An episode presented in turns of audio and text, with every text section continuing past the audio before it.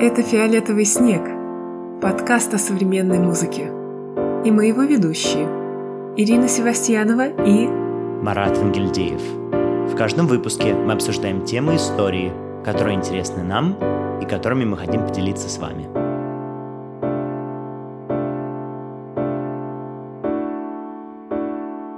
Дорогие слушатели, всем привет, добро пожаловать в подкаст «Фиолетовый снег», 18 выпуск. Привет, Ира. Привет, Марат. Действительно, 18 выпуск. Кто бы мог подумать, что мы доживем до этого момента.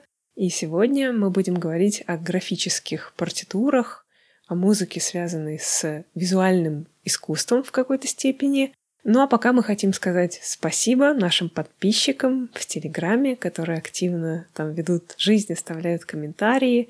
Это очень ценно для нас. Там же доступна новая подборка концертов для тех, кто хочет посетить какие-то интересные мероприятия, если вы вдруг находитесь в Москве. И вас там ждет еще много чего интересного в будущем. Ну что, переходим к теме. Приступим. Ира, у меня к тебе вот такой вот вопрос. Почему мы вообще обращаемся к этой теме? Нам интересна эта тема, потому что сегодня графические партитуры — это такая норма, и у многих композиторов они встречаются.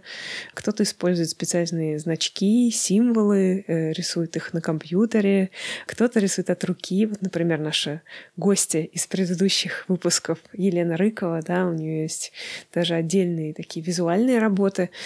Но так как сегодня это распространенное явление, мы решили поразмышлять о том, когда оно появилось и почему, зачем вообще нужны графические партитуры. Согласен ли ты со мной? Да, я с тобой, конечно же, согласен. Это будет не преувеличением сказать, что сегодня практически у каждого современного композитора, ну не у каждого, но, по крайней мере, у многих, точно встречается графическая партитура, своя какая-то придуманная система. И поэтому разбирать эти примеры, наверное, нет смысла большого, а вот все-таки поговорить, как это возникло, откуда и зачем, будет более интересным и продуктивным. Ну что, давайте попробуем. Но прежде всего, да, есть еще один вопрос. А зачем же, собственно, нужны ноты? У тебя есть ответ на этот вопрос? Конечно, ноты нужны для того, чтобы фиксировать музыку, которая была уже придумана до этого, сыграна, исполнена, и чтобы потом ее можно было э, в будущее, так как вот в капсуле времени, да, переслать, чтобы будущие потомки или следующие поколения музыкантов всегда смогли обратиться к этой идее, к этому произведению и исполнить его. Но было ли так всегда? Нет, так было далеко не всегда. Потому что, конечно, музыка существовала там и у, у первобытных э, людей, но у них еще, может быть, не было развитой письменности, и они передавали э, сигналы и музыку, какие-то знания из уст в уста, то есть от человека к человеку. А в древних культурах э, ноты уже появляются, да, в Древнем Египте, в Древней Греции. Понятно, что существуют какие-то примеры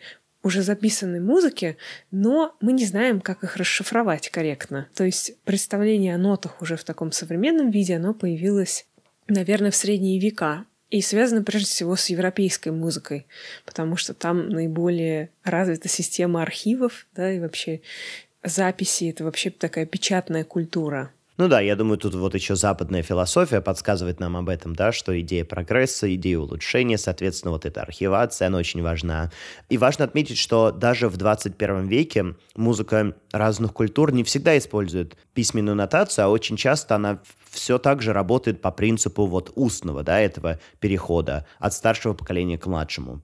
Но возвращаясь к графической партитуре, можно все-таки отметить, что первые эксперименты с именно таким графическим визуальным оформлением нот появились отнюдь не в 20 веке, как, может быть, э, вы могли подумать, а на самом деле даже раньше.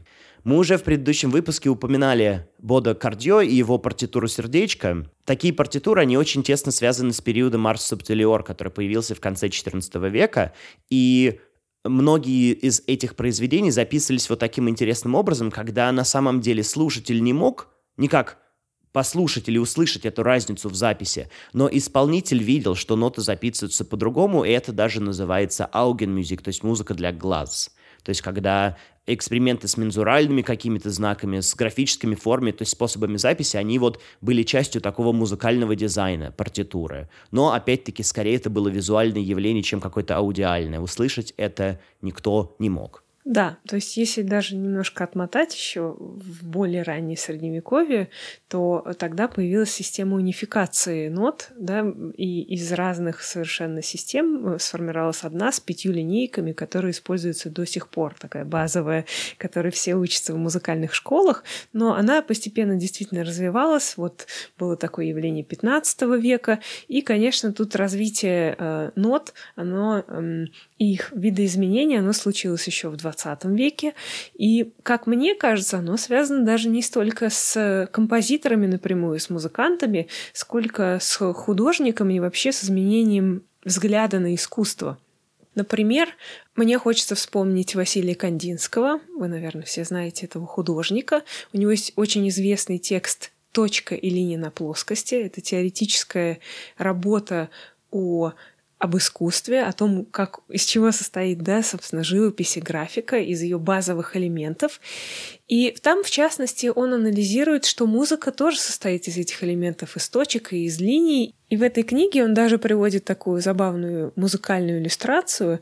Он там показывает пятую симфонию Бетховена, ее начало, вот это та-та-та-там. Э, и он представляет это в виде точек. То есть меняется взгляд на музыку и вообще меняется взгляд на искусство. Тут мы должны сказать еще спасибо э, школе формалистов, э, тоже начала XX века, и разным другим философам, в частности, даже Павлу Флоренскому, у которого есть очень интересная работа, посвященная пространственности в живописи. Мы, конечно, оставим ссылки на эти тексты.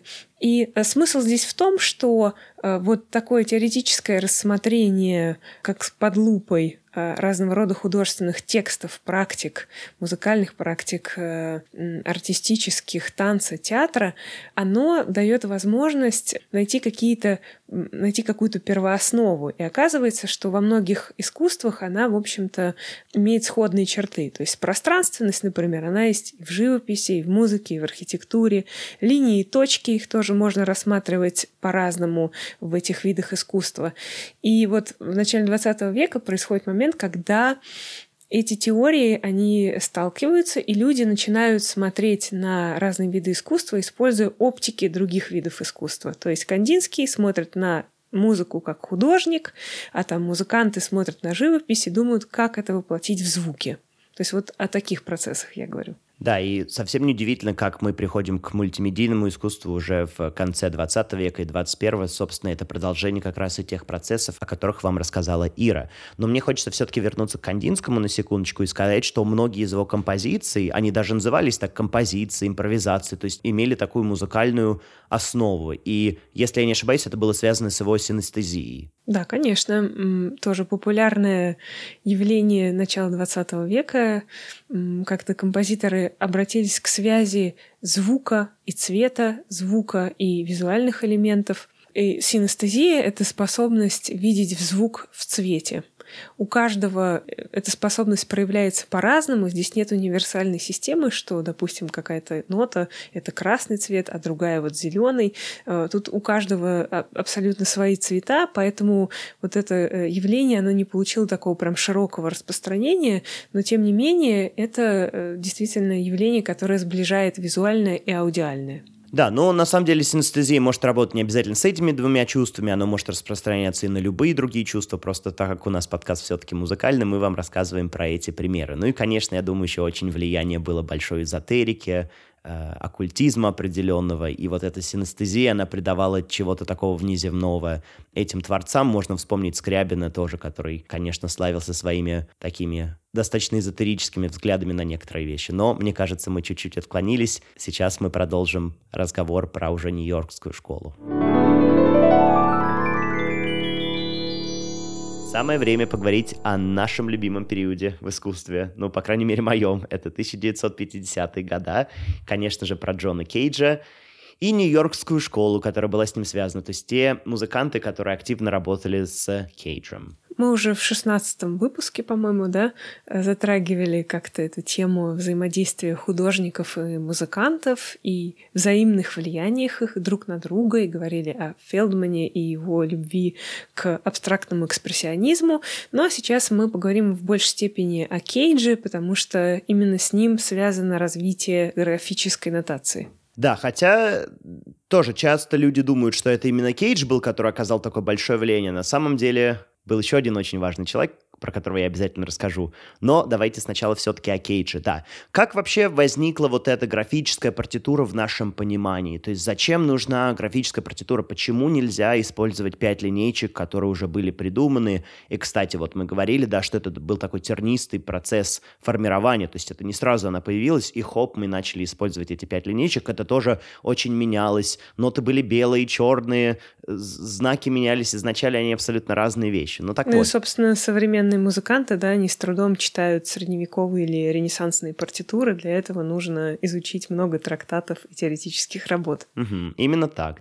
Говоря все-таки про графические партитуры, для Джона Кейджа вот эта мензуральная система, как мы ее называем, система пяти линейчик, где присутствуют такты, и мы делим время на определенные кусочки, она не работала для Джона Кейджа. Он, наверное, был одним из первых, кто понял, вдохновившись, конечно же, своим учителем Хенри Кауэллом, который сам вдохновился Айзом, что время, оно более сложная категория такая в искусстве, и нельзя ее свести к какому-то простому делению на 2, на 4, на 8 или на 16.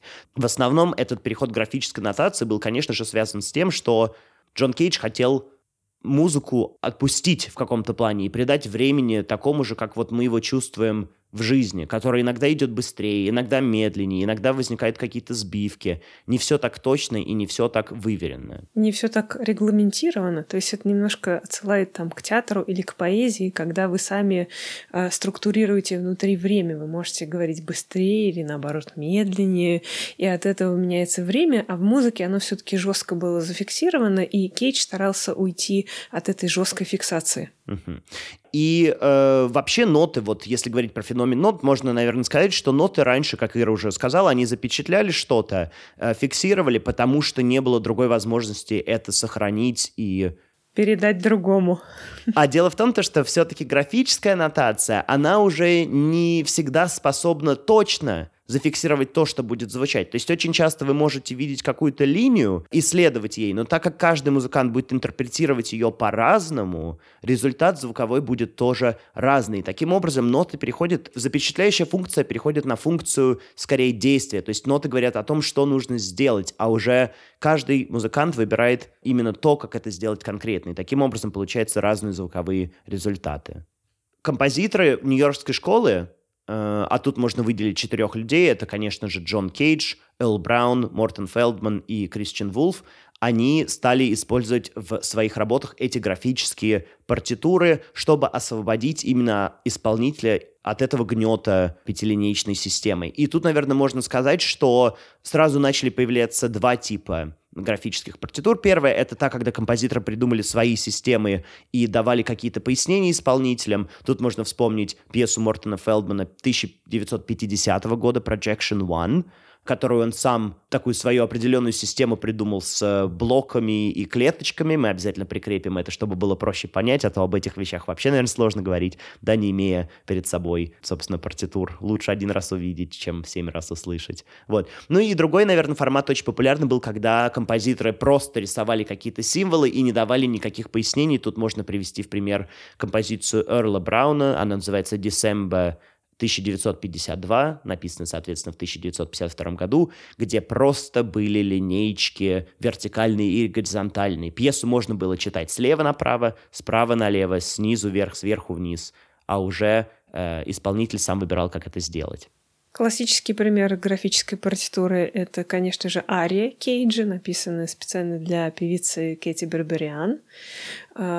Кэти Барбариан тоже э, писала музыку, помимо того, что она исполняла многих современных композиторов. Она еще была женой очень известного композитора того времени Лучана Берио. Так вот, Ария — это такое большое вокальное произведение, в котором Кейдж э, постарался запечатлеть вообще все возможные стили да, и способы звукоизвлечения, и он четко не конкретизирует, какой именно высоты должен быть звук, какой именно протяженности. Здесь исполнитель становится таким актером в большей степени, потому что э, его задача состоит в переключении к разным техникам исполнения, к разным стилям, быстрым переключением, а не в том, чтобы точно попасть в какую-то конкретную ноту.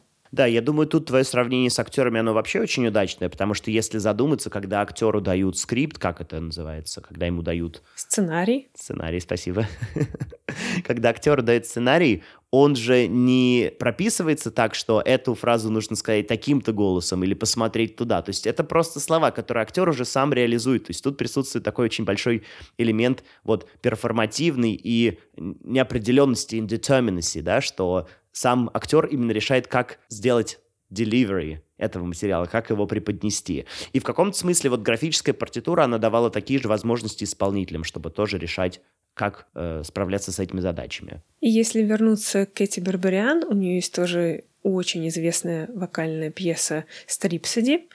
Она чем-то похожа на арию Кейджа. «Стрипсоди» — это строчки, и э, тоже она выглядит графически. Но интересно, что в том виде, в котором она существует сейчас и в котором ее учат другие вокалисты, э, эту версию создал э, итальянский художник Роберто Дзамарин — то есть э, это даже не композиторская партитура, а такая художественная. Видимо, у Бербериан э, тоже был какой-то вариант, но вот она предпочла сделать такую более художественную версию этого произведения. И тут очень важно отметить, что вот эти художественные версии, они очень часто получают как бы свою идентичность, которая даже очень сильно отличается от музыкальной составляющей. Что я имею в виду? Если мы вспомним еще один знаменитый пример такой э, партитуры, которая полностью графическая и не имеет никаких пояснений к себе, то тут, наверное, надо отметить именно работу Кардио. Это treatise, трактат, который он писал между 1963 годом и 1967. Вот. Что очень интересно, 12, уже прошло 12 даже чуть больше лет после того, как Эрл Браун в 1952 экспериментировал со своими партитурами. То есть, как информация, да, долго добиралась до Великобритании, то есть не как сейчас открыл интернет и увидел сразу, что кто-то опубликовал новую партитуру интересную, а вот все-таки тогда это намного больше времени занимало. Так вот, возвращаясь к трактату «Кардио», это произведение состоит из большого количества страниц, чуть ли не 200, по 200 страниц там есть, и на каждой странице абсолютно разные какие-то графические знаки, э, символы. Кардио сам работал графическим дизайнером, поэтому неудивительно, что он в один момент решил создать такую вот партитуру. Эту партитуру очень часто любят вспоминать как именно пример такой вот графической уже отдельной составляющей от музыки. И в этом тоже есть какой-то смысл, то, что ноты начали разделяться. То есть вот эта идентичность нотная, она стала уходить от графической. Таким образом, неудивительно, что современные композиторы, их партитуры очень часто выставляются в музеях, сами по себе без музыкальной составляющей. Мы уже, по-моему, говорили как раз-таки с Еленой Рыковой. Партитуры пьес просто выставляются в музеях, а музыки там и вообще нет. К тому же, если мы говорим о кардио, то он много работал с непрофессиональными музыкантами, и вообще его идея была в том, что музыку могут исполнять э, не только те, кто имеет вот такое образование, а, и поэтому ему нужно было придумать э, нотацию, которую бы поняли все. И э, графическая нотация подходит э, лучше всего, потому что люди понимают эти символы, они учатся их считывать, и для этого не обязательно обладать э, музыкальной грамотностью. Ира, а были ли какие-нибудь такие поползновения за океаном, то есть на европейском континенте, если мы перемещаемся из Северной Америки в Европу? Конечно же, были, потому что и Кейдж активно бывал в Европе и очень сильно влиял на европейских композиторов. Ну и кроме того, параллельно развивалось э, направление электронной музыки, электроакустической композиции. Изобретались инструменты, и многие композиторы, например, Штокхаузен и тот же Кардио, они работали в звукозаписывающих э, студиях крупных. И, соответственно, электронный звук, он тоже требовал новой записи, и пять линеечек мы тоже не подходили, потому что это звук, организованный совсем по другим принципам и законам. И тут мы встречаем множество вариантов графических партитур, да, то, как композиторы старались запечатлеть звук. Кроме того, появились и такие графические инструменты, потому что Янис Ксенакис, о котором мы тоже регулярно говорим в подкасте, композитор э, с таким э, математическим эм, архитектурным бэкграундом, он еще создавал свои инструменты, у него была своя студия, и в частности у него есть знаменитый инструмент UPIS, наверное, его правильно произнести по-французски. Ну, мы, конечно, оставим ссылочку на него. В общем, этот инструмент он преобразовывал визуальные сигналы в аудиальные. То есть он рисовал на специальном полотне с помощью, как мы бы сказали, джойстика различные композиции. Туда даже приводили детей на экскурсии в эту студию. И эти рисунки, они преобразовывались в звук. То есть вот э, в электронной музыке визуальные очень часто связаны с аудиальным, и очень часто там видны эти параллели между тем, что может быть нарисовано или преобразовано с помощью световых сигналов в звуковые сигналы. Ну, чтобы просто прояснить это, вот давайте представим, что мы с вами записываем на диктофон прибытие поезда, как делал Пьер Шафер. И, собственно, как бы вы могли это записать нотами? Скорее всего, у вас это не получится, потому что там будут какие-то шумы, какие-то призвуки, может быть, людей. И, конечно же, в этом плане Ира тут права.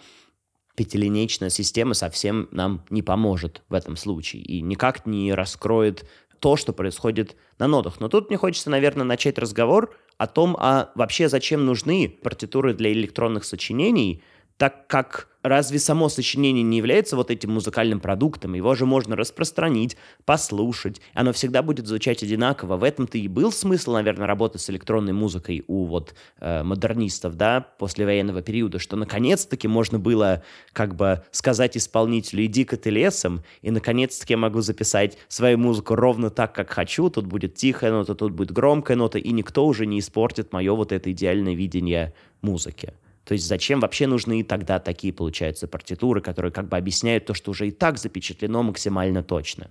Ну, тут может быть несколько ответов. Первый, э, наверное, для исследователей, потому что им важно иметь э, какую-то визуальную составляющую, и так проще анализировать музыку. Ну, собственно, поэтому появились и различные компьютерные методы исследований, которые тоже часто визуальные. Они называются Э, страшным словом спектроморфология, да, когда звук воплощается с помощью э, визуальных, визуальных образов. И появляются они на таких страшных штуках, которые называются спектрограммы. Да, абсолютно верно. Вот. Но с другой стороны, тоже для исследователей это, конечно же, очень важно, но и были примеры того, когда делались такие партитуры для слушателей. И тут можно вспомнить Диор де Лигити, его пьесу articulation, артикуляция, которая изначально была создана в студии, но в дальнейшем уже в она была создана на всякий случай для наших слушателей в 1958 году, но через 12 лет, в 1970-м, графический дизайнер Райнер Венгер создал такую хер-партитуру, то есть партитуру для слушания, да, то есть не столько для анализа музыки, сколько для прослушивания, потому что якобы эта партитура позволяет лучше слушателю понять и оценить все нюансы вот этой электронной записи. Ну, кстати, сейчас это направление партитур для слушателя, оно очень распространено, потому что в YouTube очень много роликов, где даже классическая музыка, она существует в виде таких видеопартитур, в которых есть опять-таки не пять линеечек, а вот разные значки, символы, а, какие-то интересные фигуры. То есть я знаю, что, допустим, музыковеды, которые занимаются а, вот исследованиями в области там, математики, они в том числе делают такие партитуры, где показывают, как пропорци... из каких пропорций состоит каждая композиция, какие фигуры там можно обнаружить и так далее и тому подобное. Ну да, на самом деле много кто занимается такими вещами, делают даже анимации такие определенные, где якобы человечек едет на санях или на чем-то типа того, по всяким линейкам, и это идет вместе с музыкой. Но у меня, конечно, тут вопрос такой же личностный. Уходим от роли исследователя и переходим в роль человека. Мне тут хочется просто отметить то, то что я все равно не очень знаю, как я к этому лично отношусь, потому что все-таки, когда мы слушаем музыку в концертном зале, мы же тоже не сидим с нотами и анализируем, что происходит. Более того, это мы с тобой еще как бы, да, люди, которые связаны с музыкой, занимались ей и учились ей, да, а если человек, который, может быть, не занимался музыкой, не учился ей, приходит, то тем более эм, будет намного меньше каких-то представлений о том, как эта партитура может помочь в какой-то степени. Мы с тобой, как люди, которые учились музыке долго, да, нам это может быть интересно все-таки. Действительно, есть много таких роликов на YouTube, где анимируется, или даже просто ноты идут вместе с музыкой, чтобы можно было смотреть, как это записывается. Но с другой стороны, вопрос, а вообще нужно ли это? То есть э, эти электронные пьесы, они создаются в студии, существуют в единственном, скажем так, экземпляре, в максимально точном, отражающем какую-то задумку автора. Ну а чем отлич это отличается от обычных пьес, может быть, да, как, которые записываются нотами? То есть все равно на выходе существует звук, и нам его нужно как-то ушами своими интерпретировать. То есть у меня такие размышления, может быть, не очень какие-то конкретные или точные, но я вот задаюсь вопросом вообще, насколько ноты нужны для прослушивания музыки, насколько они действительно обогащают твой слушательский опыт. Мне кажется, что люди всегда э, стремились визуализировать музыку. Опять-таки, если мы вернемся к истории и там к барочной музыке, где существовала система аффектов, она тоже была вполне себе визуальной, потому что если звук спускается куда-то внизы, это значит что-то адское, страшное. Если он, наоборот, высокий и такой светлый, то это путь к небесам. И вот эта система, она, да, продолжила свое развитие, и, наверное, все-таки есть э, взаимосвязи э, визуального и аудиального. И я тут вспомнила как раз э, хороший пример с композитором Джорджем Крамом, который как будто бы продолжает вот эту средневековую систему арт-субтилер, и в его партитурах, в частности, у него есть такое знаменитое сочинение «Макрокосмос», если вы будете изучать тему графических партитур, то вам обязательно э, первое, что выпадет, это вот спирали и всякие круги Джорджа Крама. Э, то есть он использует вот эти фигуры, которые были распространены, допустим, в Ренессансе или в барокко в большей степени. То есть его партитуры, они вроде как состоят из пяти линеечек, но еще и дополнены всякими вот дополнительными символами э, в виде спиралей, кругов. У него даже есть такой значок мира, знаете, такой круглый, вот, подобный подобного вида партитуры. То есть он как-то связывает, для него это важная все равно составляющая музыки.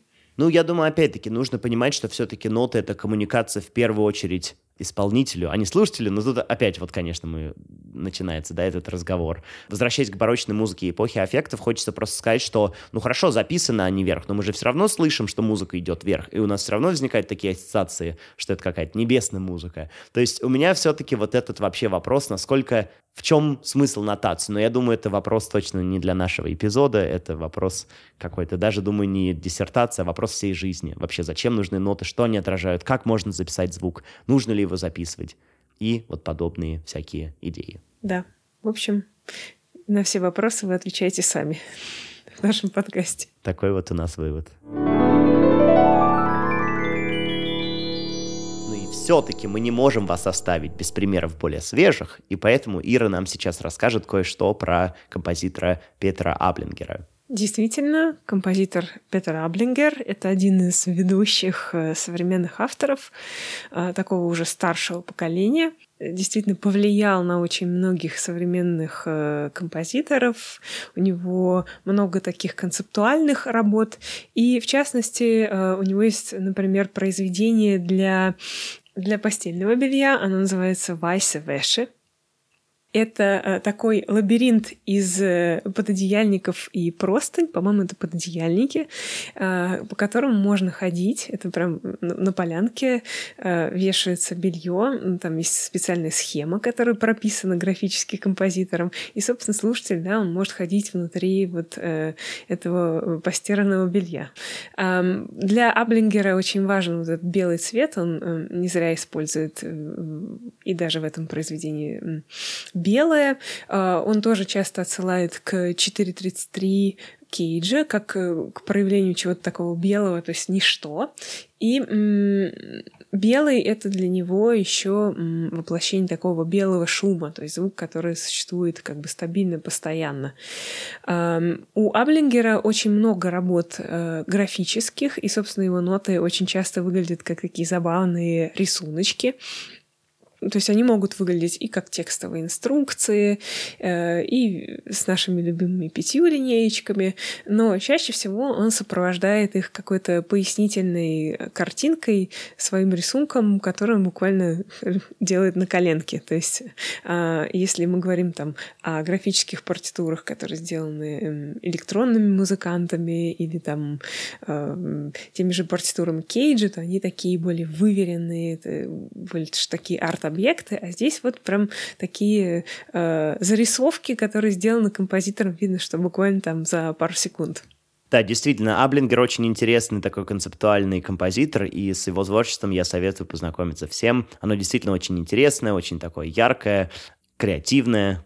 В общем, э, мы, конечно же, оставим ссылку на сайт Питера Аблингера, и вы сможете по нему погулять и посмотреть, какого рода партитуры и рисунки у него там существуют. Твой рассказ про белье меня очень вдохновил на самом деле. Что-то в этом есть. Не знаю, надо будет разобраться, что же такого меня увлекло в этом.